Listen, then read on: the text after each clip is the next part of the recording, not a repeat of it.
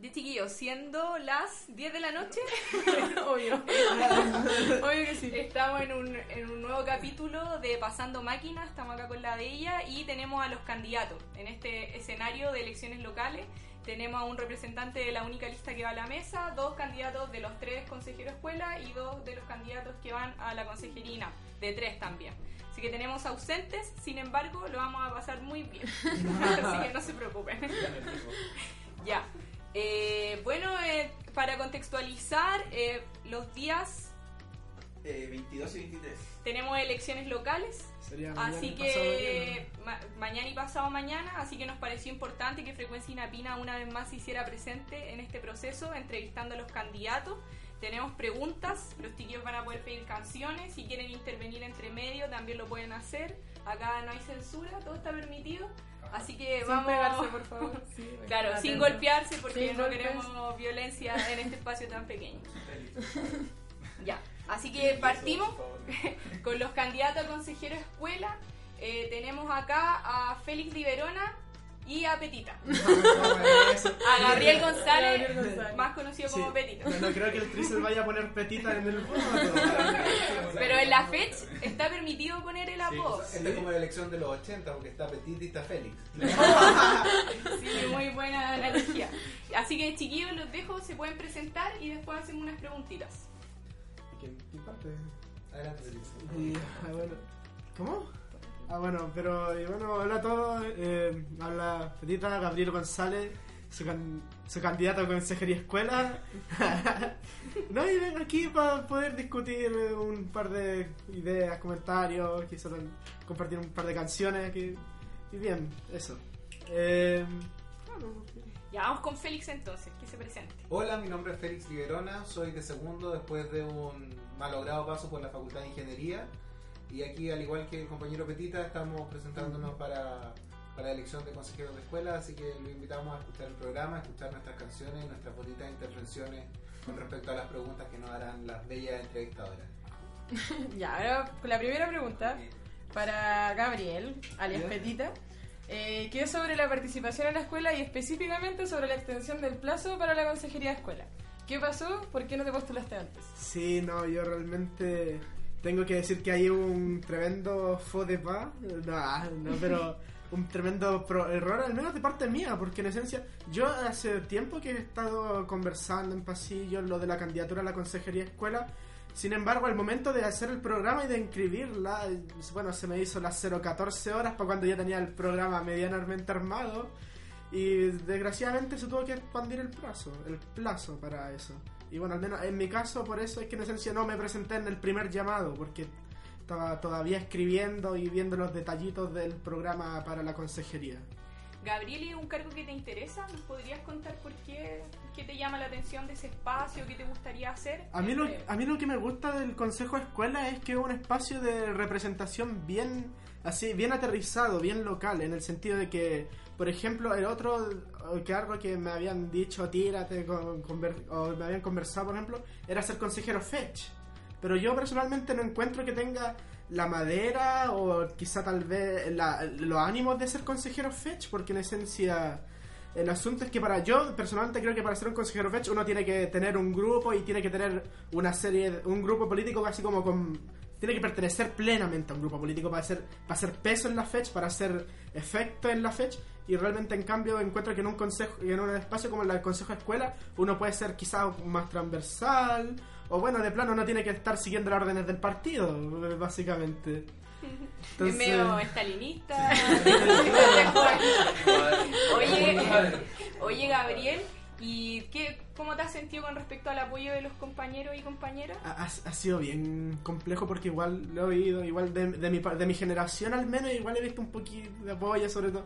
Ahí, pero en general es que a mí personalmente, bueno, igual me han dicho sí, vaya a salir, otros dicen no, mejor prepárate, pero realmente mm, es que cuando uno es candidato pocas veces te dicen que no, no vaya a salir, a menos que esté haciendo una campaña bien horrible. Y en mi caso eso me ha pasado que con toda la gente que he conversado, gente más amiga, gente menos amiga, eh, es difícil que te digan, no, no vaya a salir. Sino que todo en general, todo el buena onda, no, sí, dale. ¿Y tú qué adelante. crees, Gabriel? ¿Sales o no sales? Yo, eh, honestamente, tengo una tengo una costumbre personal. A mí no me gusta creer que voy a salir sino hasta el momento de las elecciones. Y de hecho se notó mucho, yo creo, cuando, cuando me postulé como delegado a nivel, todos me decían, no, si vaya a salir, si vaya a salir. Y yo decía, no, hasta que estén los conteos de votos, yo realmente no me doy por ganador, porque realmente no lo soy. Y bueno, al final igual logré salir con una mayoría cómoda en las delegaciones de nivel, gracias al apoyo de los compañeros. Ya, Gabriel. Entonces ahora vamos con la pregunta de Félix, de ella. Eh, Félix, eh, sobre la malla curricular. Eh, ¿Qué te parece el proceso, el contexto en el que está, cómo pretende intervenir al respecto? Eh, expándete, por favor. Mira, yo creo que el tema de la malla eh, es bien complejo en, en un par de sentidos. En, en primer lugar, creo que el proceso como se ha llevado a cabo, si bien ha tenido intervención estudiantil en la anterioridad, eh, hoy en día y con las generaciones que están hoy día en la escuela, no se ha visto ese proceso y nos sentimos alejados de ello. Entonces es súper complejo que hoy día nos hagamos parte de algo donde nos sentimos ajenos. En segundo lugar, creo que una vez que se implemente va a haber que estar muy atentos. Para ello creo que sería importante generar una especie de comité técnico, como los que existen en otras facultades, donde se vaya evaluando en la medida que se implemente la malla, su pertinencia tanto como en ramos, en los contenidos de los mismos, eh, ver temas que salieron, por ejemplo, hoy día en el foro de cómo finalmente se hace para que la gente que está con la malla antigua, ante alguna eventualidad, pueda pasar o no a la malla nueva. Entonces creo que hay muchas cosas y es un terreno que está súper en pañales. Y Félix, eh, con respecto a la, a la implementación misma, ¿tú eh, harías algunas consideraciones con cómo se ha llevado este proceso? Eh, ¿Consideras que puede haber habido más inclusión? Igual eh, es necesario mencionar que este proceso se está llevando desde el 2009, entonces la rotación del estudiantado igual es alta. Como ¿qué, qué, considera, ¿Qué consideras que se pudo haber hecho más de lo que se hizo? Claro, acá hay un problema que desde mi perspectiva es bastante sistémico de cómo se da la relación dentro de la escuela. Es, es similar a lo que ocurre con el tema de ciencia política. O sea, si bien hay gente que ha estado en las discusiones, esta gente no ha sido, primero, la misma de manera constante, y segundo, de alguna manera ha sido como dejado a la deriva de acuerdo a sus propias convicciones y no solo, eh, o sea, y no se han dado espacios suficientes, creo yo, para poder discutir esto de manera comunitaria. Si bien creo que la participación de los estudiantes ha sido bastante buena dentro de los márgenes que existen, eh, sí, eh, creo que ha hecho falta participación tanto eh, de manera bio-triestamental en conjunto, lo que genera nuevas ideas, y creo que el tema de la rotación ha sido uno de los mayores eh, factores que han dañado esta, esta nueva carrera, ahora, o sea, la, la nueva malla de la carrera.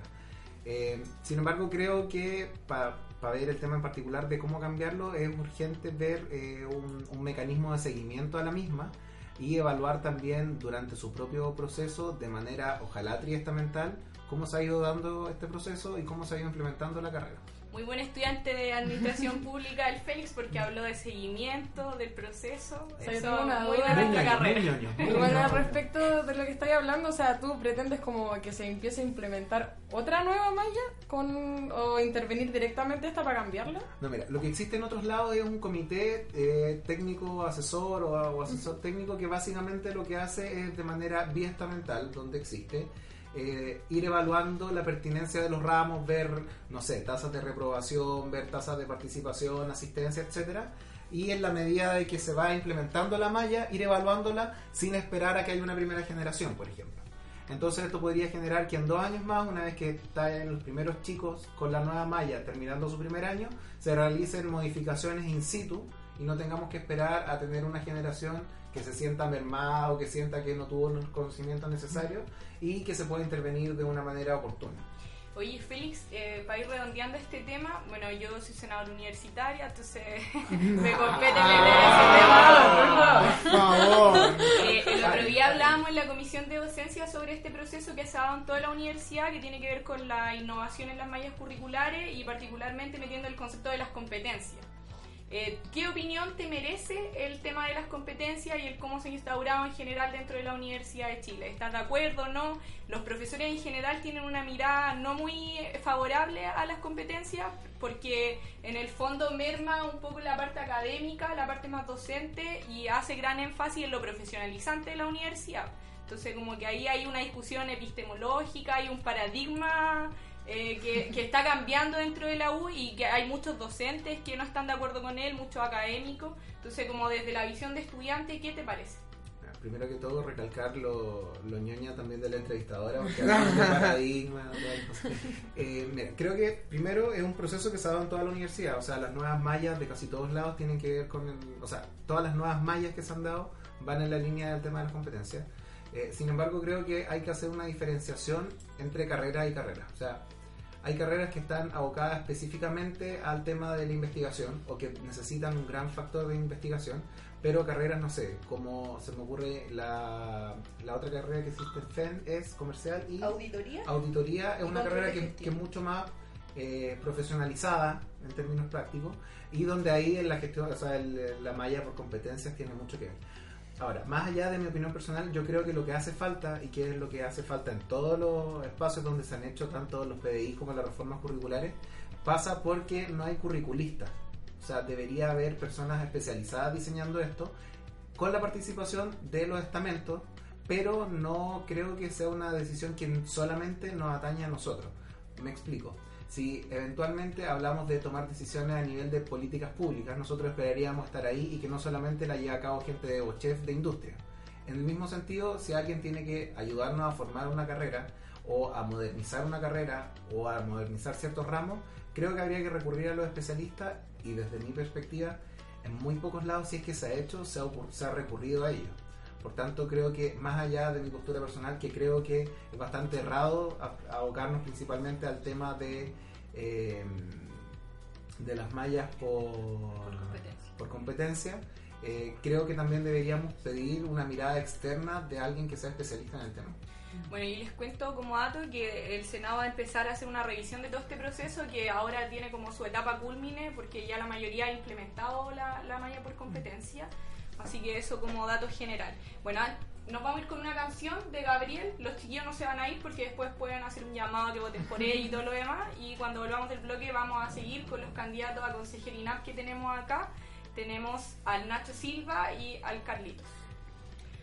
¿Quieres? ¿Tienen algo de los tres? Por supuesto, todo tenemos. Ya no sé, el Torre Babel. Ya, entonces nos vamos con Torre Babel. Y Félix al tiro. Pero espérate, ¿y la Torre de Babel es por algo en particular con respecto al espacio? ¿Por Ah. lo que hablamos de comunicación? No sé si nos sentimos identificados con eso. Mien- mien- Mientras yo no termine ahogado. ¿O quieres que alguien muera ahora? No. Félix, dinos al tiro de tu canción.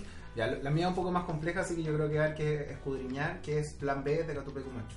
Ya. Ya, vamos, a nos buscar, la vamos, vamos a buscar. nos vamos con las canciones de los chiquillos y volvemos con los candidatos a consejero INAP y la mesa.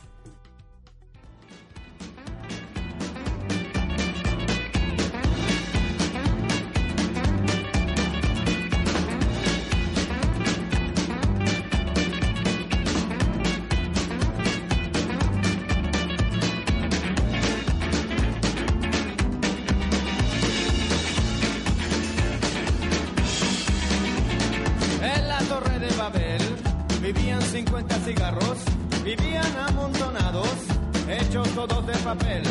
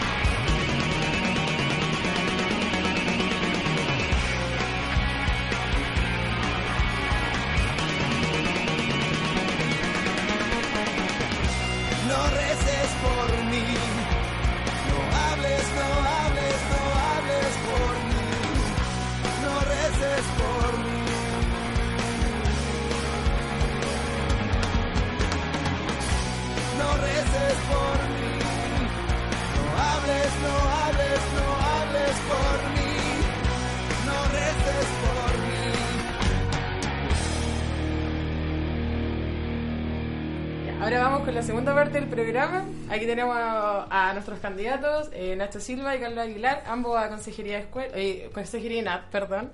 Eh, chiquillos, les tenemos preguntas que son bastante específicas que le va a decir la Cami. Ya. Nos presentamos. Para Nacho. Ah, ¿verdad? tenemos- Hay que presentarlo Oh. primero. No, ¿quieren que nos presentemos? Ya, preséntense Que te rápidamente. sí. El Carlitos primero. sí. Dale. Eh, hola a todos, Radio Escuchas. Sí, creo que más de una vez nos hemos encontrado acá por este medio, así que eh, no, eh, agradecido por estar acá en la radio nuevamente grabando. Y agradecer a las chicas por este espacio, por el espacio de difusión, así que damos la. Nacho, te doy el paso. Eh, gracias, gracias, Carlos. Este no es tu programa, Carlos. Sí, Carlitos. Muchas gracias. No me estás escuchando el Dale, chiquilla. Eh, no, eh, bueno, eh, hola a todos. eh, muchas gracias por invitarnos. eh, siempre es bueno man- mantener informada a la gente y sobre todo los radioescuchas de frecuencia inapina. Eh, con muchas ganas de trabajar, con muchas ganas de, de- de seguir en el espacio. Yo encuentro que bastante entretenido esta coyuntura eleccionaria, sobre todo eh, ya estuve aquí en las pasadas elecciones FED. Entonces fue bastante entretenido con los chiquillos. Espero que sea ameno y que sea un, un buen debate en torno a las preguntas que nos van a hacer la senadora y la estudiante de base. Una diferencia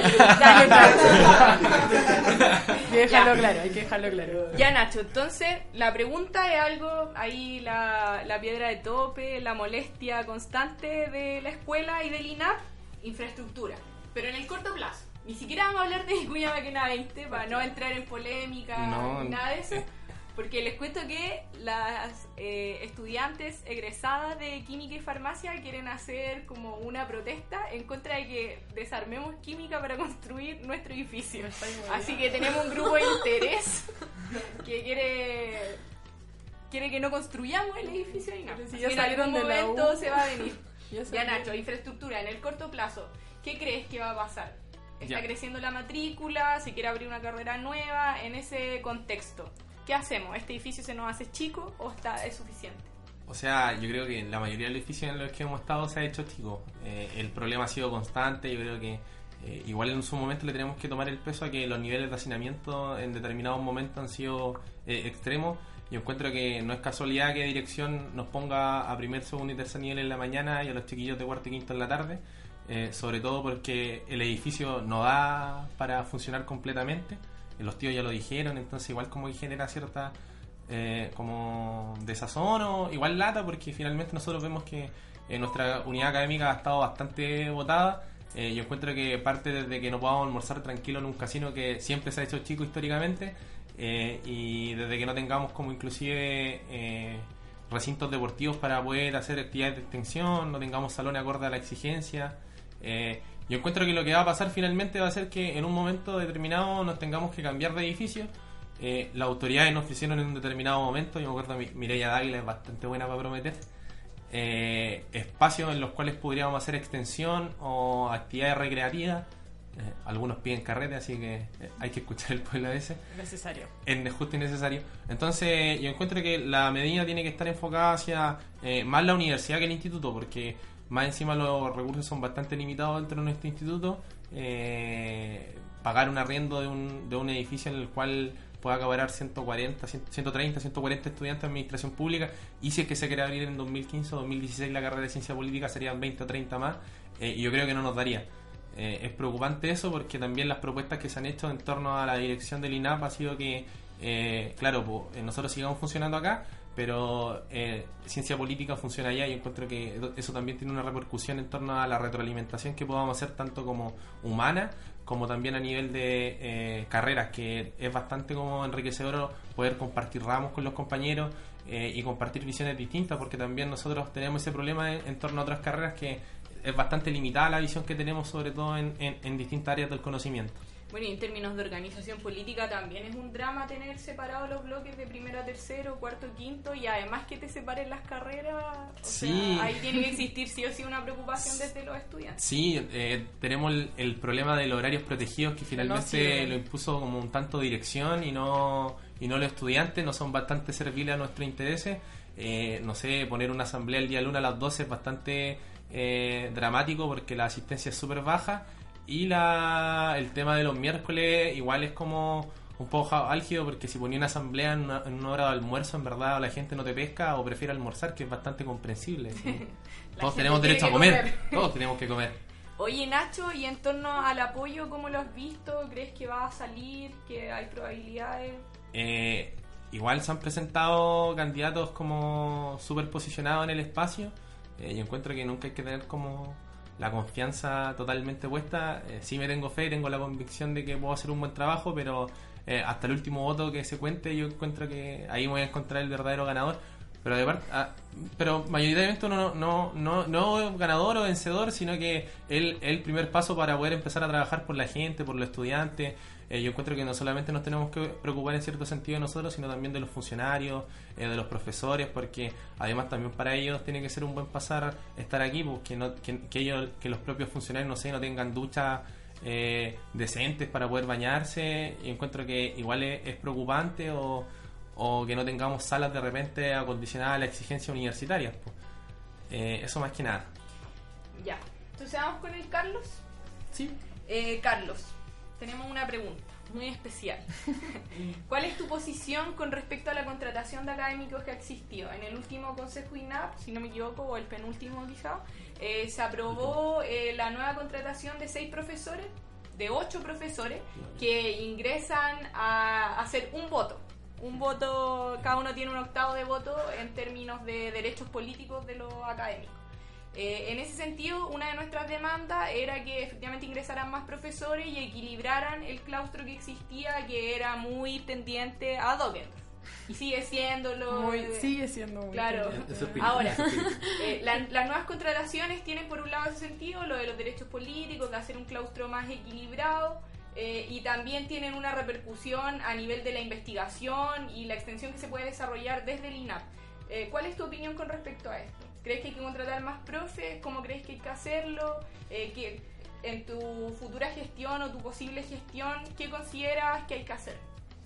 Bueno, yo creo que has dado eh, un- una buena contextualización. Primero aclarar que efectivamente han entrado siete profesores nuevos de la escuela a pertenecer a lo que es el claustro académico. Lo que me parece mal y lo que, lo que también habían planteado el tema del voto. O sea, que profesores co- solamente tengan un octavo de voto me parece nefasto. ¿Por qué? Porque no favorece el proceso de democratización que tanto se ha impulsado a nivel universitario. O sea, ya se ha visto como una reforma a nivel del Senado que tú tanto cachai, Cami, eh, va en contra porque un octavo voto no es nada, digamos. Cual- cualquier persona que, una persona que tenga un puro voto ya vale de más hecho, que los ocho. siete profes que entraron hace menos de un voto. Sí, o sea, mira, siete, ni siquiera hay un voto. Entonces, siquiera un voto. eh, pero si esto fuera como, ya, está bien en la forma, pero no está bien, a ver cómo se llama, está bien en, el fondo, pero no en la, en la manera que se llevó, ¿ya? Pero sí destacar que se llama que esto, que el punto de la contratación académica es la base para una consolidación del INAC, ¿ya? Si nosotros no tenemos claro eh, profesores que van a tener investigando siempre acá, nosotros finalmente no nos vamos a desarrollar, no nos vamos a poder finalmente eh, estar a la par con lo que son otros espacios universitarios. En ese sentido, eh, es importante también lo que, ocurre, lo que ocurre hoy día con los profesores honorarios, lo que, lo que ocurre con los profesores a contrata y los que están a planta. ¿Por qué? Porque hay ciertas eh, plantas libres que hoy día no están copadas. Que, que habría también profesores que pasen de contrata a planta y ahí se van como haciendo este juego de los cupos que, que presta la universidad. Y el sentido de, eh, de la ciencia política es importante. O sea, si nosotros queremos abrir una nueva carrera, no podemos hacerlo con los mismos profesores de partida. Acá tenemos una mayoría de profesores que son de gestión, de administración pública propiamente tal. Y acá lo importante es que también de cara a la nueva carrera haya, haya profesores consolidados, que estén investigando, que estén publicando. ¿cachai? Y, y, no, y finalmente que también acá el desarrollo de, un, de la carrera académica también parte de los estudiantes. O sea, este año yo creo que una de las iniciativas buenas que, que logró llevar el Adrián, en- que es el consejero ENAP que deja el cargo, es empezar a trabajar en una propuesta sobre carrera académica estudiantil, ya que la cual va a estar desarrollando con el profesor Oscar Landerreche. Y, y que a mí me gustaría mucho trabajar en ese espacio porque día, eh, yo creo que varios acá como no ha tocado como ser ayudantía esto es así al aire no fue como vaya usted haga ayudantía y a usted le, le pagan un día, pero ¿qué se hace? ¿Qué, realmente, ¿Qué es lo que tiene que ser los requisitos de un ayudante? ¿Cuáles son lo- las pegas que realmente tienen que hacer? Eso no está claro en ningún lado. Entonces, formalizar este espacio para que finalmente, si nosotros conciliamos académicamente el INAP, finalmente vamos a poder decir el INAP es algo bueno de la universidad y debe estar al servicio del país, obviamente. Igual eh, Carlos lo decía, eh, el que se amplíe el claustro académico sin duda es una eh, la posibilidad de que el INAP se consolide y que deje de tener como estas crisis cada cierto tiempo. Eh, y además, en el fondo, esta ampliación tiene que ver con la movilización que se tuvo. Yo creo que si la movilización no hubiese existido, el claustro no se hubiese ampliado, incluso en esta parte mínima, que en torno a votos es mínima, pero las veces que se vota en el Consejo INAP tampoco son tantas. O sea, hoy día la voz de un profesor extra sí pesa mucho. Eh, y tú nombrabas ya los honorarios, eh, Carlos. Me gustaría que te pudieras referir un poco más a eso y cuál podría ser un trabajo que podrías llevar tú como posible eh, consejero INAP. Porque los profesores honorarios en esta escuela son más de 90, los profesores del claustro hoy día con las, las contrataciones nuevas bordean las 20 personas. Entonces hay una diferencia más o menos importante, son profesores que ya llevan harto tiempo haciendo clases en la escuela, muchos de ellos son egresados de la escuela. Entonces, ¿qué hacer con ellos? ¿Cómo incluirlo o no hay que incluir, no hay que incluirlos definitivamente? ¿Qué hacer en ese sentido? Sí, también sobre la discusión sobre el horario también quisiera eh, traer al, como el tapete a lo que son los funcionarios. Ya hoy día entre el con todo el como entre personal y profesores que tenemos, el 80% de los tanto profesores y funcionarios que hoy día están son honorarios, o sea, lo cual es preocupante. Y en ese sentido ya se han dado como unos pequeños pasos, pero son pasos que se podrían interpretar de dos maneras. Uno paso que acepta como la mediocridad o el paso previo a que nosotros finalmente arreglemos de esa instancia. Por ejemplo, hace poco, eh, en el último consejo de escuela que, que me tocó estar como consejero, decidimos que se aceptaba la integración de un representante de los funcionarios honorarios en este espacio, ya lo cual es relevante. Pero lo importante es que no quede ahí, lo importante es que eso no, no pase, o sea, que esté ahí en el futuro, que pasen 3, 4 años, me parece preocupante que, se mantenga. En ese sentido, eh, nosotros tenemos que trabajar también en el desarrollo de las plantas. Hoy día, como había planteado antes, hay plantas que están desocupadas, ya especialmente funcionarios, como don Mauricio que había jubilado, la tía Marta también en INAP. Y hoy día hay que hacer como correr la lista, como digamos, los concursos pertinentes para que gente, primero, que esté en la escuela, que esté trabajando muchos años, eh, pase a ocupar los puestos de contrata primero y después eh, los que estén en contrata a planta. ¿Ya? Y en el caso de los de lo académico realmente importa primero porque no se genera identidad si es que estos no son horarios vienen se van y si es que el, no sé Profesores hay taxis. profesores taxi que si no es porque hay buena relación entre los cursos porque no siempre se da estos profesores no generan identidad e incluso a veces no quieren renovar los contratos por lo mismo porque han tenido mala experiencia con estudiantes y acá está la mano lo del tema anterior, pues la conciliación académica. Si hay profesores que están poco tiempo acá, si no investigan, si no hacen un aporte real para lo que es el INAP, no sirven de nada, solamente eh, entregan conocimientos que sería simplemente pregrado. Entonces, Carlos, tú hablas de una re- regulación eh, del proceso de contratación, además como de una evaluación constante del trabajo que realizan los académicos. eh, y por otro lado, me gustaría como hacerte una... He abierto en todo caso para el Nacho y para ti. Eh, hoy día, dentro del claustro existente, hay profesores que pasaron de jornada completa a media jornada. Eh, son varios. Está la profesora Mirella, está el profesor Funk, está el profesor Baeza. Eh, en ese sentido, ¿ustedes qué consideran que hay que hacer? ¿Hay que poner ojo? ¿Hay que estar alerta? Porque esos, esos cupos se podrían llenar y esos son votos mucho más grandes, por ejemplo, si lo vemos en términos de votos y si lo vemos en términos de profe, significa que entre muchas más voces a diversificar el Consejo INAPOY. Entonces, ¿qué, creen que hay que hacer? ¿Están enterados de este tema? Ya, sí, sobre, es preocupante, primero. Y se entiende por el tema por el cambio de gobierno y todo el tema. Y probablemente muchos de ellos estén, estén pensando en trabajar directamente a lo que sería hoy día la nueva mayoría y que están en la- hasta los próximos años. Ya, ya por ejemplo, Mireia Vela fue del segundo piso de Lagos, así que no, no me extraña que esté nuevamente con aspiración al gobierno. Pero lo que me preocupa realmente es que es lo el tema de ciencia política. Estos profes se relacionan directamente con lo que sería una nueva malla y si hay profesores que se van y necesitamos nosotros tener una consolidación académica para formar una nueva carrera, es realmente preocupante. En ese sentido, eh, tanto profesores que deben nuevamente formar, deben consolidarse nuevamente aquí en la escuela y eh, para esta nueva carrera y para no dejar de lado lo que sería los aspectos que nosotros también estamos estudiando. O sea, los estudiantes que están hoy día en primero, en segundo y los que nos quedan nosotros, todavía tenemos una rama importante sobre ramos, sobre ciencia política que abordar. Y que llegue, no sé, cualquier persona, creo yo, no, no, no beneficiaría tanto, aunque igual algunos de estos profesores se ha visto también perjudicados por su mala docencia. Ejemplo puntual, el, profesor Fang, o sea, compañeros de que hoy día están en cuarto me comentaban que menos de la mitad de las clases asistió él, así. Entonces hay que tener también buenos profesores y dar el paso también para que entren nuevos profesores. Ya, eh, más que, o sea, yo encuentro que no, no es un tanto la casualidad de que ellos hayan disminuido su hora, eh, sobre todo como el proceso de rearticulación que está viviendo el, el claustro académico. Vemos que si bien eh, sigue como favorable esa tendencia y en espíritu de, de- del exdirector Eduardo Dockendorf, eh, a los profesores igual se le ha visto la disminución de sus sueldos, como un- un tanto la regularización, la regularización de las productividades que han tenido. En este caso, como también repetir el nombre del profesor Robert Fang, eh, teniendo un centro de investigación de opinión pública en el cual genera un déficit presupuestario dentro del INAP y además eh, cero productividad en torno a la política de investigación. Entonces tampoco es como algo que tenga que estar vinculada directamente con el gobierno, sino también como los intereses que ellos tenían y el nivel de compromiso que, que puedan tener con la carrera de ciencia política con la nueva reestructuración del INAP que estamos dando. Eh, yo encuentro que es algo serio, eh, no lo tomaría a peso menor, eh, no es como un cagüín que se pueda levantar a nivel de instituto, sino que también es como hoy en día estamos teniendo un, un cuerpo docente en el cual se va viendo que finalmente son los intereses mucho más allá de la docencia los que están primando. Eh, también la profesora Claudia Hayes en un momento eh, planteó como irse del, instituto.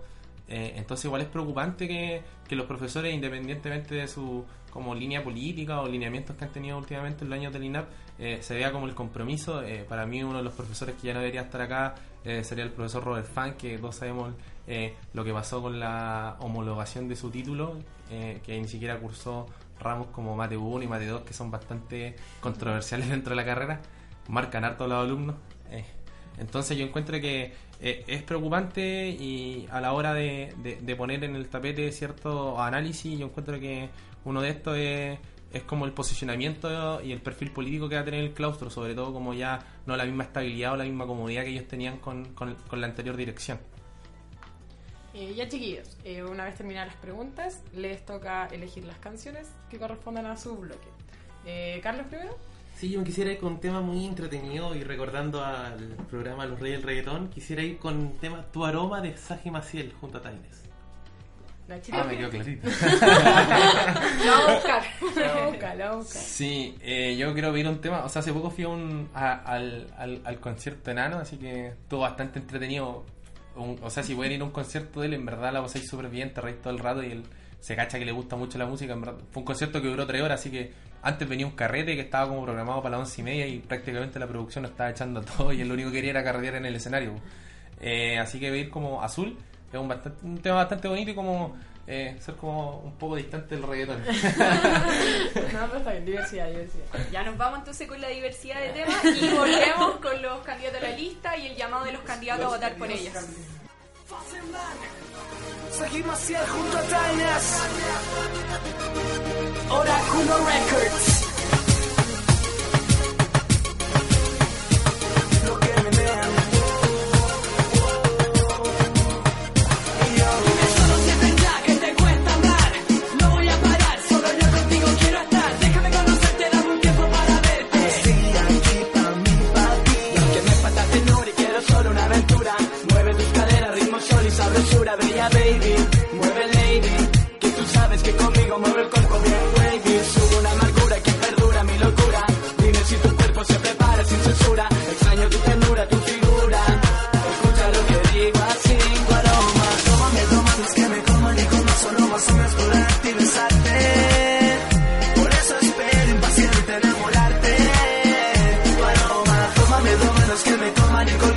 con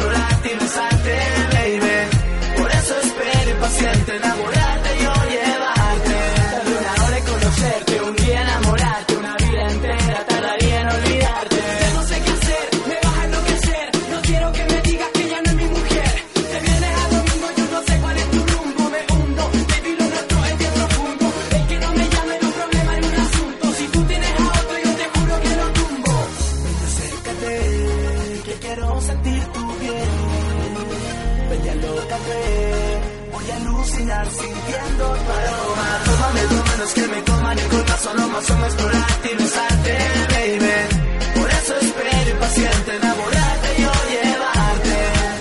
Baby girl, tú te vas, yo te sigo, hago como si lo nuestro fuera un amor divino, agresivo,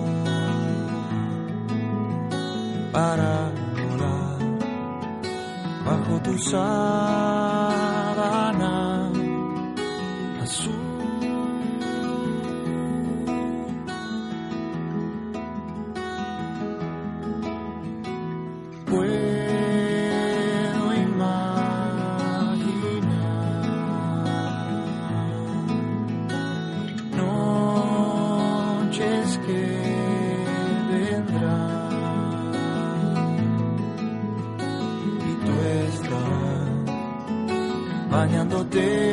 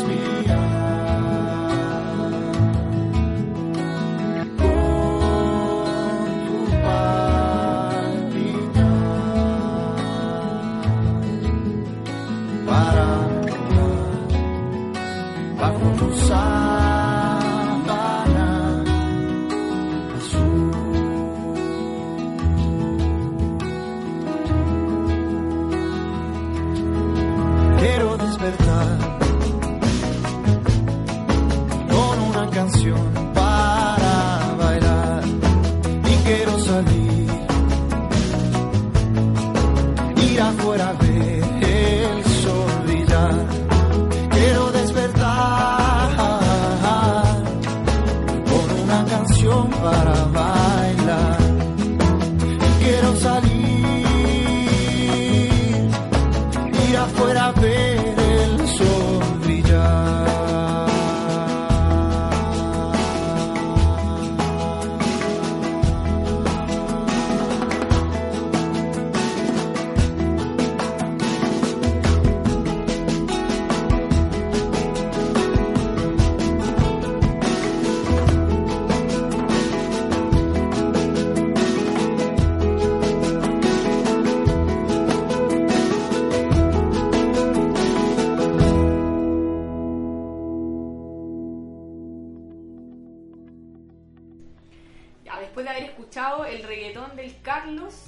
Stern de Nacho Silva, así súper... Muy hippie, muy enamorado. ah, Muy Nacho. enamoradizo.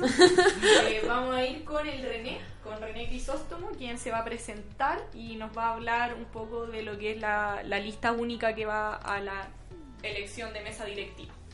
Dale, René. Bueno, primero que todo, buenas noches. Eh, bueno, yo vengo en representación de un grupo de cinco personas eh, que formamos la lista Unidad, eh, Lucha y Trabajo para el SAP 2015. Eh, bueno, las personas vengo yo como eh, candidato a presidente, la Pati Contreras va eh, como candidata a las finanzas. La, la Pati tiene un vasto, una vasta trayectoria dentro del PREU, haciéndose cargo durante este año dentro de las finanzas del PREU. Está también el Seba Zamorano, encargado de comunicaciones, la Vero Navarro como bienestar y Sebastián Arros como encargado académico.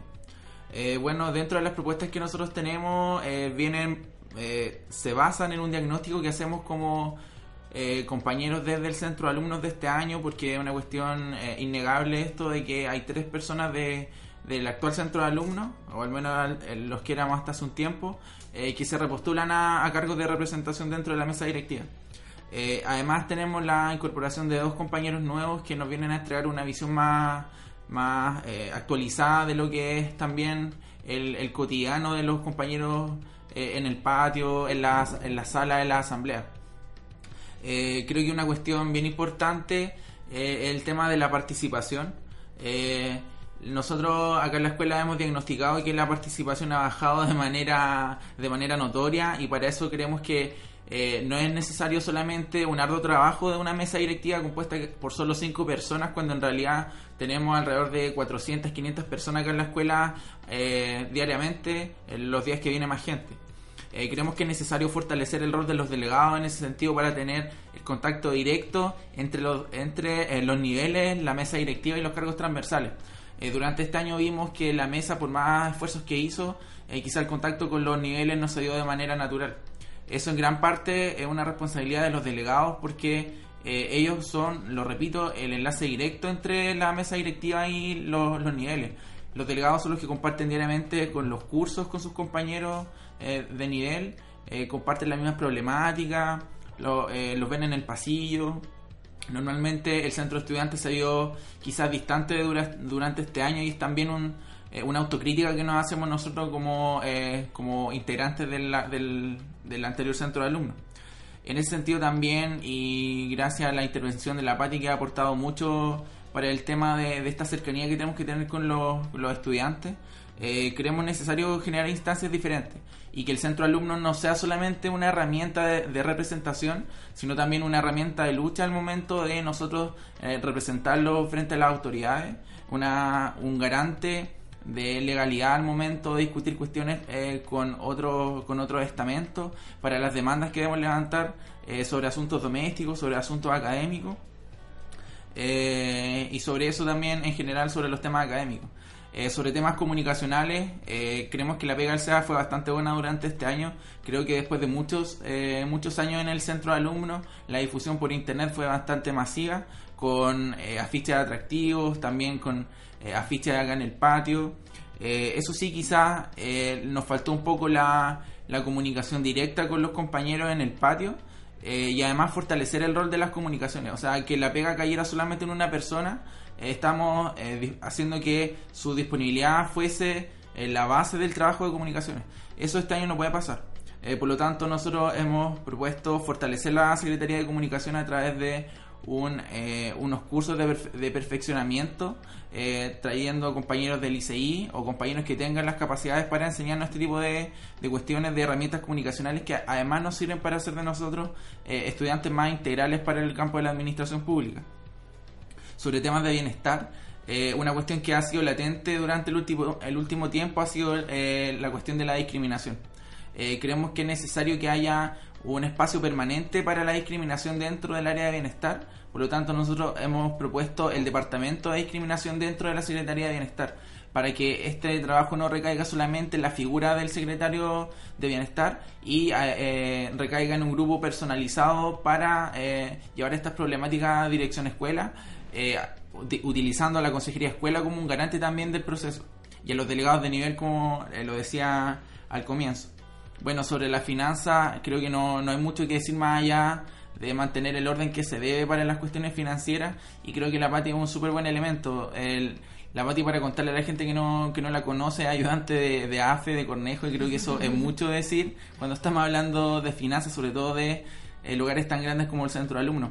La Pati también manejó el presupuesto del PREU Víctor Jara, que no es una cuestión menor, así que creo que son argumentos bastante convincentes para hablar de una buena Secretaría de Finanzas. Oye, el René nos dio una cátedra Sí. de las propuestas que tiene su lista, una presentación bien vasta para los compañeros que no habían escuchado, se puedan informar aquí a través de Pasando Máquina. Eh, y la de ella le va a hacer unas preguntas que son, son más bien generales, así que dale ella. Eh, sí, o sea, bastante general en verdad. La primera, o sea, que se engloban en dos cosas. Básicamente, el tema es la participación. Así como, ¿qué pasa en la escuela? ¿Cuál es el pronóstico? eh, de, porque se habla de mala gestión, se habla del estatuto, se habla de compartido.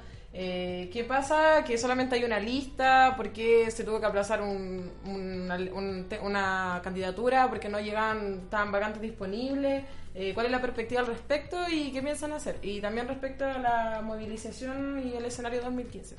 Pero ponerlo lo primero Sobre participación. pa- pa- pa- pa partir. Ya, igual yo lo anuncio un poquito en la, en la presentación y creo que igual es bueno especificar. Eh, el tema de la participación creo que hay que eh, desmitificar dos cuestiones que han aparecido bastante en, en este último tiempo, sobre, todo en los foros. Eh, el nivel de participación no va en directa relación con el estatuto que tengamos de turno. O sea, estas son cuestiones que eh, simplemente vienen a regir nuestras dinámicas de funcionamiento y de democracia dentro del espacio. Sin embargo, no son cuestiones a las cuales nosotros nos debemos eh, con plena confianza. Eh, yo lo dije también en el foro, lo- los centros de alumnos no lo hacen los cargos, lo hacen personas que tienen la capacidad de razonar y de ver cuál es el contexto que, y las condiciones materiales que lo rodean. Eh, en ese sentido creo que el estatuto no es el principal causante de la baja participación dentro de la escuela. Eh, además, eh, creo que lo otro que se mencionaba era, era una mala gestión. Creo que igual hay que hacer eh, bien claro ahí, eh, esas son críticas que normalmente hace la misma gente que critica las dirigencias a nivel nacional y gente que está... eh, que la mueven dinámicas de gobiernos propias de los gobiernos de la concertación y que vienen a simplemente a delegar la autonomía de las personas que están participando y que son actores políticos relevantes dentro de su espacio. Nosotros, como estudiantes, como alumnos del centro de alumnos, con cargo sin cargo, no podemos eh, delegar nuestra autonomía política para participar dentro de, nue- de nuestro espacio. Por lo tanto, no podemos depender simplemente de las personas encargadas dentro de las directivas, de los delegados. Tenemos que movernos simplemente nosotros. Eh, claro ejemplo de ellos, por ejemplo, esta plataforma que están levantando los compañeros de eh, la que mencionaba, la que va a mencionar el, Adrián en, los foros, la que ha mencionado Nacho Silva también, y en la que también en un momento nosotros intentamos participar. Eh, y que luego de un tiempo le decidieron no ir al- a la mesa directiva del, del centro de alumnos. Eh, por lo tanto, creo, repito eso, eh, la baja participación eh, no pasa por el tema del estatuto y además pasa en gran parte por el nivel de participación que tenemos nosotros. Ya, pero René, yo entiendo, en los años que yo llevo en esta escuela hemos tenido cuatro estatutos. O sea, el que conocí y lo- los que se hicieron después. Entre ellos uno que no se aprobó.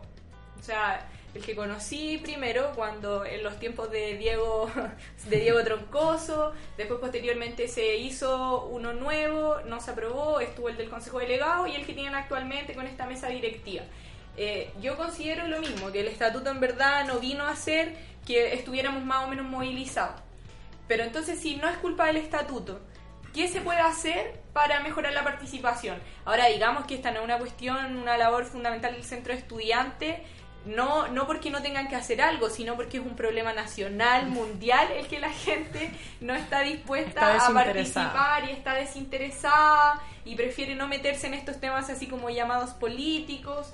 Eh, prefiere estar mejor en, otra- en alguna organización social que no tenga ningún vínculo con partidos, colectivos. Entonces, en ese espectro que es mucho más de contexto nacional, mundial inclusive, eh, ¿qué se puede hacer desde el centro de estudiantes para que nuestros compañeros, para que la gente de la escuela, para que la gente del INAP participe?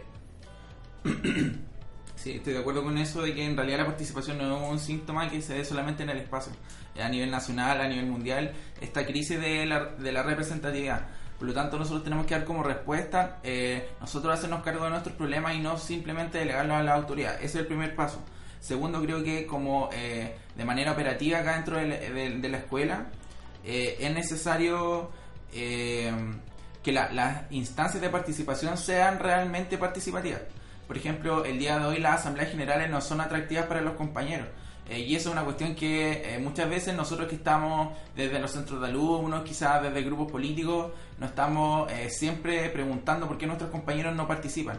Y quizás la respuesta es mucho más simple que, de lo que parece. Eh, la asamblea tiene que ser atractiva eh, a través de, de la dinámica, de una, una dinámica rápida y de que sean realmente resolutivas. En ese sentido, nosotros como lista y dando cuenta de este diagnóstico, hemos propuesto la figura de las eh, reuniones eh, temáticas abiertas, que es una cuestión que queremos instaurar eh, en, el caso de que llegamos a salir aprobados en, el, en, el, en la consulta del día de mañana y pasado mañana, que consta básicamente de realizar reuniones previas a las asambleas generales para tomar para tratar temas específicos. Cosa de llegar a las asambleas generales con un documento una síntesis para no dar las discusiones desde cero Eh, lo que normalmente ocurre a los compañeros en las asambleas generales es que se den eh, opiniones sin argumentos sólidos eh, que se dé simplemente el show pobre que hemos visto tantas veces que quizás no, nos emociona, nos invita a participar pero simplemente llega a aburrir al momento de los compañeros que quieren ser realmente escuchados por lo tanto, estas reuniones eh, previas que queremos nosotros fomentar vienen a sistematizar y a hacer más rápida la, la dinámica dentro de la asamblea. Partir las discusiones con una base eh, y desde eso comenzar a discutir y aportar eh, las para las personas que quizás no están tan eh, inmiscuidas en los temas que a veces son tan complejos. Por ejemplo, no es muy simple hoy en día, sobre todo en la tras el escenario que nos ha, nos ha puesto el gobierno a la concertación, discutir una reforma educacional porque son cuestiones muy técnicas. Nosotros tenemos que saber darle bajada a, esa- ese tipo de, de discusiones y darlas de la manera que sea más fácil a los compañeros. Ya, René, la, la de ella introducía eh, la pregunta con respecto a lo nacional. ¿Cómo se ve el año 2015? Entendiendo que este fue un año difícil, eh, que hubo varios compañeros que apostaron en el fondo a, como le llamamos nosotros, como a esconder la cabeza, a tener un vuelco hacia la interna, mientras otros compañeros que do- durante el 2011 eran parte de la movilización social, hoy son parte derechamente del gobierno y están con el programa del gobierno, por lo tanto tampoco lo tene- los tenemos como fiel aliado. Entonces, en ese espectro, en donde hay algunos compañeros que deciden no incidir y hay otros compañeros eh, que derechamente trabajan con el gobierno, ¿qué, ¿cómo se ve el escenario para el próximo año? ¿Qué crees que se puede hacer desde el centro de estudiantes? Voy a colgar la pregunta, igual voy a hablar como el escenario dentro de la escuela para el año 2015, que creo que es súper necesario también. Eh, el Consejo de Delegados de este año se caracterizó por eh, ser en gran parte una oposición a la mesa directiva del Centro de Alumnos. Creo que eso también es una cuestión innegable. Eh, quizás no fueron opositores declarándose eh, derechamente contrarios a las propuestas nuestras, pero sí muchas veces omitieron y simplemente no participaron, lo cual a mi parecer también es una oposición. Creo que eh, este año que viene hay cartas realmente atractivas para poder trabajar en conjunto, sobre todo dentro del Consejo de Delegados. Creo que hay gente que está realmente eh, interesada en participar y al- a dar vuelta a esta situación de la baja participación dentro de la escuela y eso eh, de verdad como que nos da un poco más de esperanza de que hay un escenario mucho menos hostil que este año para una posible mesa directiva. Sobre los temas nacionales, claro, creo que hay, eh, podríamos aglutinar todas las posturas y dividirlas en tres, que, en tres que son, por un lado, la gente que prefiere omitirse de las instancias eh, que a nivel nacional podemos estar dando y no dar las discusiones que eh, para poder incidir realmente en, la, en las reformas que nos está proponiendo el gobierno, pero en nuestros términos. Y por otro lado tenemos, tenemos el entreguismo de eh, la juventud de la nueva mayoría que simplemente quieren dar curso a las propuestas de Bachelet de la manera más rápido posible dentro de los espacios locales eh, y atrayendo a los compañeros a través de cuestiones tan sencillas eh, y simpáticas como eh, actividades, carrete o cuestiones por el estilo. Nosotros, eh, al menos como mesa, apostamos a un, próximo año que esté caracterizado por la participación de los compañeros, que no le entreguemos nuestras propuestas a nadie y que además participemos de forma activa eh, dentro, de la, dentro del escenario que tengamos el próximo año. Lo más probable es que la reforma educacional el próximo año se cierre y no podemos hacer que se cierre bajo los términos del gobierno. Nosotros tenemos que incidir de alguna reforma, o sea, de alguna forma en la reforma. En ese sentido, el próximo año la reforma se puede hacer simplemente con nosotros eh, o simplemente no se hace. Eh, por lo tanto, tenemos que eh, intentar lo más posible incidir dentro de ella y repito que se dé término, en nuestro- eh, que se dé curso en nuestros términos. Ya. Eh, René, ¿cómo se ha visto entonces el apoyo de los compañeros con respecto a la lista? ¿Cuál es tu, tu pronóstico? ¿Va a votar menos gente? ¿Va a votar suficiente? ¿Se va a aprobar que, que esta lista que tú representas como presidente sea la electa? En mi opinión, eh, creo que el tema del quórum es complicado, igual un 40% de, los, de la cantidad de alumnos es bastante alto. Sin embargo, creo que una cuestión que nos juega bastante a favor es que aquí se elige no solamente la mesa directiva. Acá estamos eligiendo a todos los cargos que nos corresponden a nosotros y tenemos derecho a elegir dentro, según el estatuto y dentro de la escuela. Eh, por lo tanto, creo que realmente es posible lograr el quórum. Eh, sin embargo, creo que nosotros como mesa no tenemos que apostar a eso. Tenemos que apostar a, reencantar a los compañeros con nuestras propuestas más allá del resultado de las votaciones. Ojalá pase lo mejor que sería que se ratificara nuestra propuesta. Eh, eh, además, sobre el escenario y las cosas que me han comentado, la verdad es que me han mandado mucho apoyo mis compañeros de nivel, sobre todo mis amigos, la misma gente de la mesa, la gente que apoyó la mesa durante este año 2014. Eh, sin embargo, siempre está la disidencia que la podemos ver, por ejemplo, en el día de hoy en ciertos carteles que llamaban a votar eh, no en el, en el plebiscito del día de mañana y pasado mañana, que a mi parecer son opiniones totalmente válidas, pero quizás sería mucho más productivo escucharlas dentro de las instancias correspondientes. Por, por ejemplo, el foro del día de ayer, eh, día martes, si no, no, día lunes, si no me equivoco, eh, se dio el espacio para las preguntas, para la- las apelaciones directas a la mesa y simplemente había compañeros que no levantaban la mano. O sea, esa cuestión igual es, es algo que no nos extraña cuando después, eh, un par de días después aparecen carteles que están llamando a votar por el no cuando en realidad nunca se hicieron escuchar en las instancias correspondientes. Entonces antes de irnos con tu canción, para terminar después el programa con el llamado de cada candidato a votar por ello, reitéranos quiénes son los integrantes de la lista, eh, por qué es importante que, que voten, que los compañeros voten en el fondo.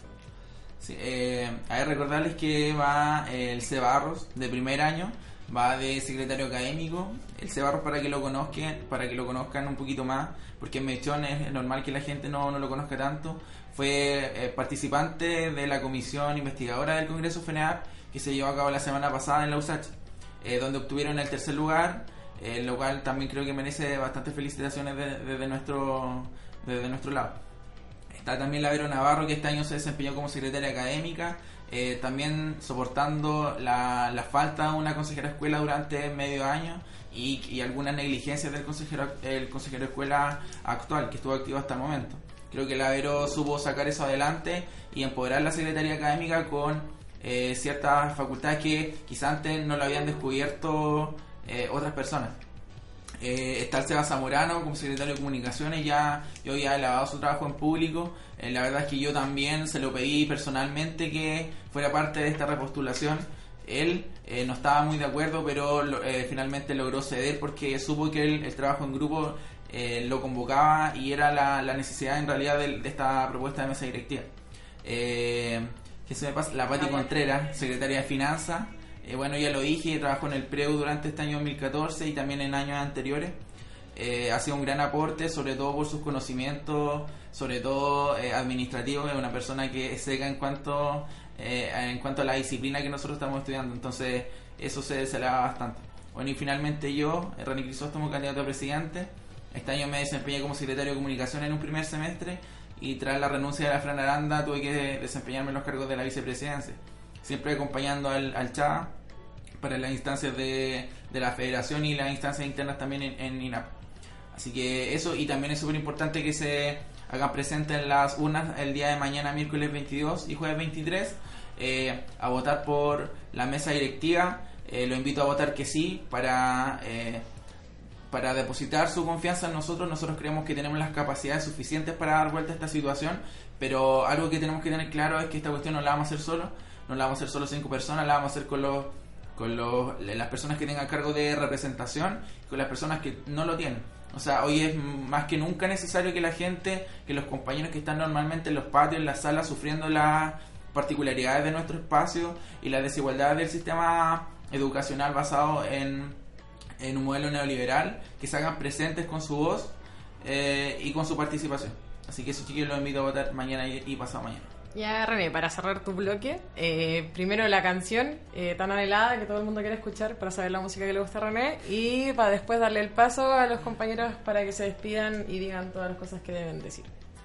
Ya, yo quiero pedir la canción del elegido de Silvio Rodríguez.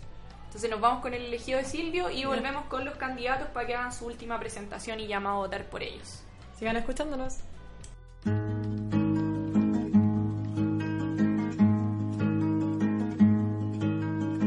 Siempre que se hace una historia, se habla de un viejo, de un niño o de sí.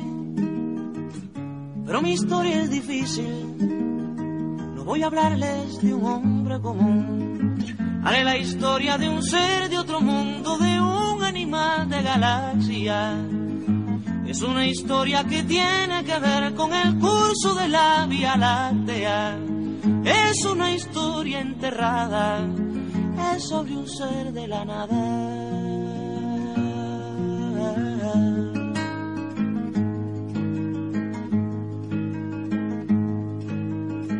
Nació de una tormenta en el sol de una noche el penúltimo mes. Fue de planeta en planeta buscando agua potable. Quizás buscando la vida buscando la muerte, eso nunca se sabe. Quizás buscando siluetas o algo semejante que fuera adorable. O por lo menos querible, besable, amable.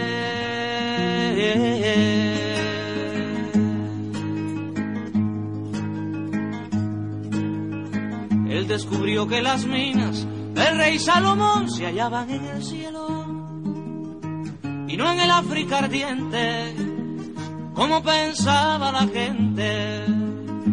Pero las piedras son frías y le interesaban calor y alegrías. Las joyas no tenían alma, solo eran espejos, colores brillantes. Y al fin bajó hacia la guerra, perdón, quise decir a la tierra.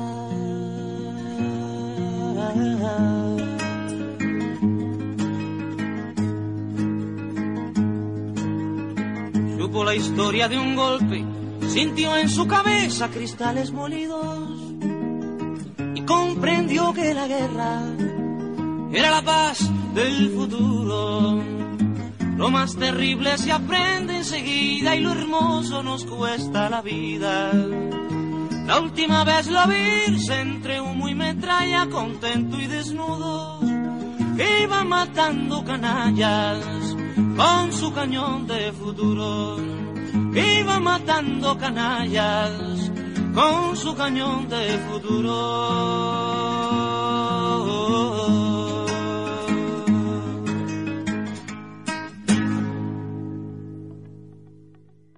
Bueno, después de haber escuchado la canción que pidió el René, haber escuchado eh, todo esto como sobre el proceso local y, y la lista, la lista en disputa, el voto por el sí no, vamos a hacer un cierre. Los chiquillos van a tener la oportunidad de llamar a votar por ello y con la de ella le hicimos dos propuestas bien explícitas que digan a qué organización pertenecen y que además comenten por quién van a votar para la fecha. ¿Ya? Así que vamos con eso, partimos con Carlos. Eh, amigos y amigas, toda la invitación a que participen este día de mañana, ya miércoles y jueves próximo, lo que son las elecciones del CEAP, participen, infórmense, voten por los representantes de nivel, eh, los consejeros de escuela y en especial por lo que sería, por la voten en el plebiscito de la mesa y eh, en especial por la consejerina. Ya en ese sentido le invito a votar por mí, Carlos Aguilar. Y sobre mm, Carlos Aguilar, pertenezco al colectivo Convergencia de Izquierdas, colectivo que agrupa varios colectivos, valga la redundancia. Y para estas elecciones FED, que son en dos semanas más, ya para que no confundamos publicidad, ni panfleto, ni cosas así, eh, voy a apoyar, votar por la lista A, Somos Fuerza. Ya. Sigamos en el orden nomás. Ya, René. Ya, ¿doy? Ya, eh, soy René Crisóstomo, me presento, candidato a presidente de la lista única del centro de alumnos de de Administración Pública. Voy acompañado de la Pati Contreras de cuarto nivel, homenaje a la Pati y su trabajo en el PREU con las finanzas. Eh, también voy acompañado del Seba eh, Zamorano, el gran secretario de comunicaciones de este año 2014, la Vero Navarro de, de Bienestar y además el gran Sebastián Arros que nos representó en el Congreso FENEAP eh, eh, en- hace un par de semanas.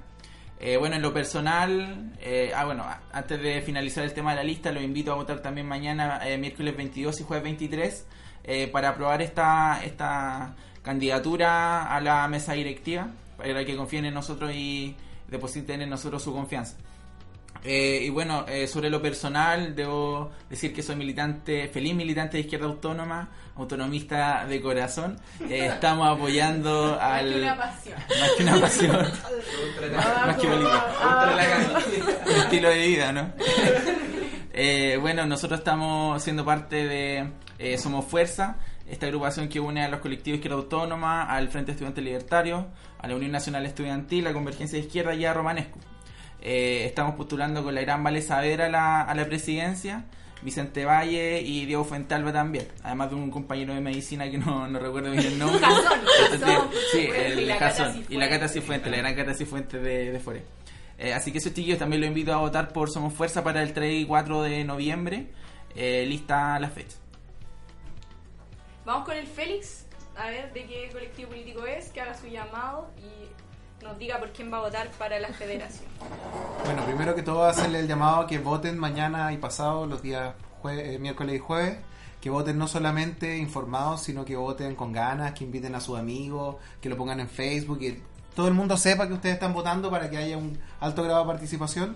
Los invito a votar en particular por mí, Félix Liberona, para candidato a consejero de escuela, para eventualmente ser consejero de escuela y dejar de ser candidato. Eh, y que lean los programas van a estar disponibles toda esta semana porque la campaña virtual no termina durante la campaña, eh, valga la redundancia, o durante la votación. Actualmente estoy en una situación de independencia política, dejé mi antigua militancia de 5 años, sin embargo creo que el trabajo que llevé a cabo en ese grupo, movimiento Convergencia se me olvida, eh, que tiene la, la fuerza necesaria y creo que, volviendo al tema de la fuerza, una gran presidenta para la FED sería la Vale Saavedra, conozco su trabajo, dio continuidad al que realicé yo como delegado de bienestar y confío plenamente en ella. Así que eso, voten informados, voten por mí y voten por todas las elecciones que hay y por sobre todo, insisto, ser majadero, voten informados. Nos vamos entonces con Gabriel González. Nada de decirle petito. Ah, sí, porque de todas maneras así es como saldrá en el voto. realmente. Importante recordarlo, Gabriel Ya, González, Gabriel. consejero de escuela. Cuéntanos. No, bueno, realmente... eh, ¿Por dónde parto? no, pero...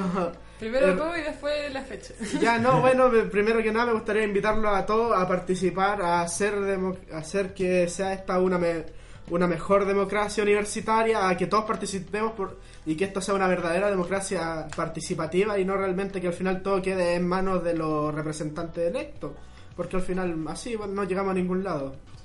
Eh, por eso, cierto, por eso lo insto a todos, por favor, primero que nada, a votar, a votar, a venir a la urna y segundo que nada, a, por- a a votar por mi candidatura de consejero de escuela, Gabriel González Valderrama. Y bueno, sobre la afiliación política, esa es una pregunta bien complicada para mí, porque, bueno, la, la- la presentaron como, ¿por qué lista fecha apoyarían? Pero resulta que yo, honestamente, ni, ni, ni me acordaba cuáles eran las listas fecha que están actualmente. ¿Y por quién? No, ¿quién es ese? Ah, no, no, no, voten por los gremialistas, ojalá voten por una lista jugo, por último por los troscos o algo por el estilo. Pero Gabriel, ojo, ojo. Y hay dos listas de trosco porque los troscos jamás se unen. Lo que sea, no, pero mm, supongo que en tal caso lo mejor sería que votaran por lo que por los que se sientan más representados, aunque suene bien amarilla la- el comentario, pero y en- realmente con, con esto de las listas fetch no, no tenía ni idea realmente, a lo mucho sabía la lista que iba a venir acá. Ya, no, Gabriel. que nada eso. Entonces vamos con el Nacho para cerrar, ahí que, que haga el llamado a votar por él, que nos cuente su afiliación política y que termine con cuál va a ser su voto para la fecha. Eh, ya, eh, bueno, la invitación y el llamado a votar por mí por el hecho de que hay bastante convicción en el trabajo que se quiere hacer desde la Consejería INAP.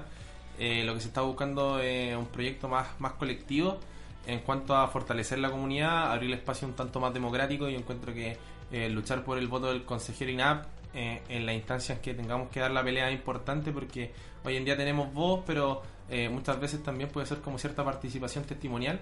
Eh, yo encuentro que la voz de los estudiantes y las decisiones de los estudiantes tienen que ser escuchadas por la autoridad. Este proceso que mencionaba antes Carlos en torno a la democratización eh, hay que darle énfasis, hay que abordarlo.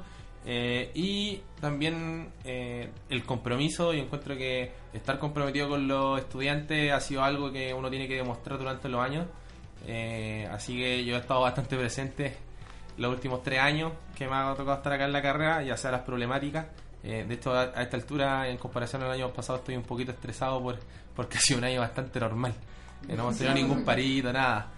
Eh, entonces, como aprovechar esa esta- estabilidad y levantar espacios de construcción en los cuales podamos como eh, construir una comunidad un poquito más empoderada. Yo encuentro que eh, lo que va a pasar con el PDI, lo que va a pasar con la discusión de institutos de facultad, lo que va a pasar con ciencia política, eh, tiene que darse tanto con estudiantes académicos y funcionarios. Yo encuentro que tenemos que buscar un, poco, un poquito más la horizontalidad y la inclusividad dentro de los procesos que queremos dar. Eh, y en cuanto a mi militancia, bueno, eh, si bien el colectivo aquí lo represento solamente yo, eh, eh, pertenezco al Frente de Acción Socialista, eh, orgulloso.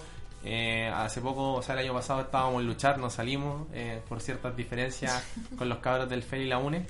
Eh, y en el proceso, como yo encuentro que se da bastante interesante lo que fue la conducción de, de este año, me tocó estar trabajando con los chiquillos, eh, las críticas están, yo encuentro que la gente tiene que votar claramente por el programa que más informe, con el que sienta que está más representado, eh, pero sí como, eh, como un poco eh, hacer relevancia en lo, o acotar en lo que está haciendo los cabros del Vamos, que es bastante interesante igual.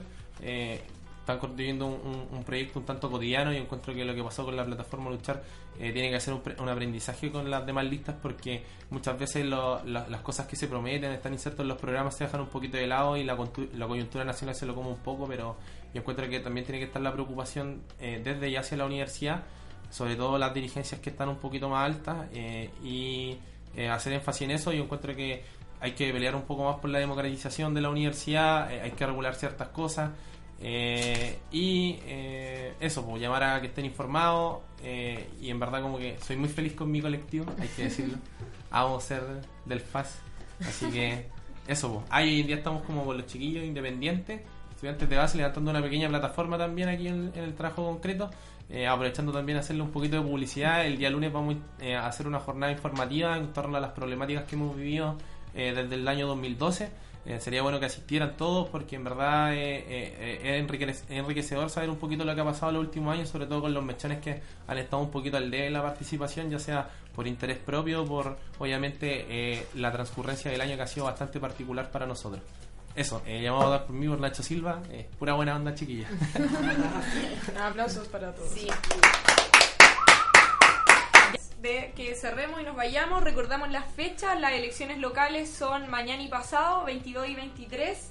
Eh, los candidatos a la Consejería de Escuela son Félix Liberona, Gabriel González. González, iba a decir Valderrama porque somos familia, y la compañera Ah, Angelina Cuello. y la Angelina Cuello. Son los tres candidatos, así que ahí ustedes lean sus programas, vean por quién van a votar o escuchen el programa ahora pasando máquina y decidan por quién votan. A la consejería INAP, entonces va Carlos Aguilar, Valentina Pojomovsky y Nacho, Nacho Silva. Lo mismo, infórmense de los programas de los chiquillos. Acá pudieron exponer parte de lo que quieren hacer. eh, nos respondieron las preguntas que le hicimos. Y para finalizar, la lista de la mesa, que es única, Que eh, que se llama Unidad, Lucha y Trabajo. Así que se ratifica votar sí o no en este contexto que no es el más movilizado que hemos tenido. De hecho, en los últimos años nunca habíamos tenido vacaciones de invierno, menos de verano. Así que igual es importante que, se, que vayan a votar, que se informen. Ese es nuestro llamado igual. Pues por eso hacemos este programa como un aporte para que estén aún más informados. Así que agradecimiento a cada uno de los chiquillos. Recordamos, 22 y 23, recuerda ir a la urna a votar, a hacer presente su opinión. Eh, así que eso, y participen durante todo el año, obviamente. Gracias, chiquillos, y nos vamos con un aplauso. Bravo.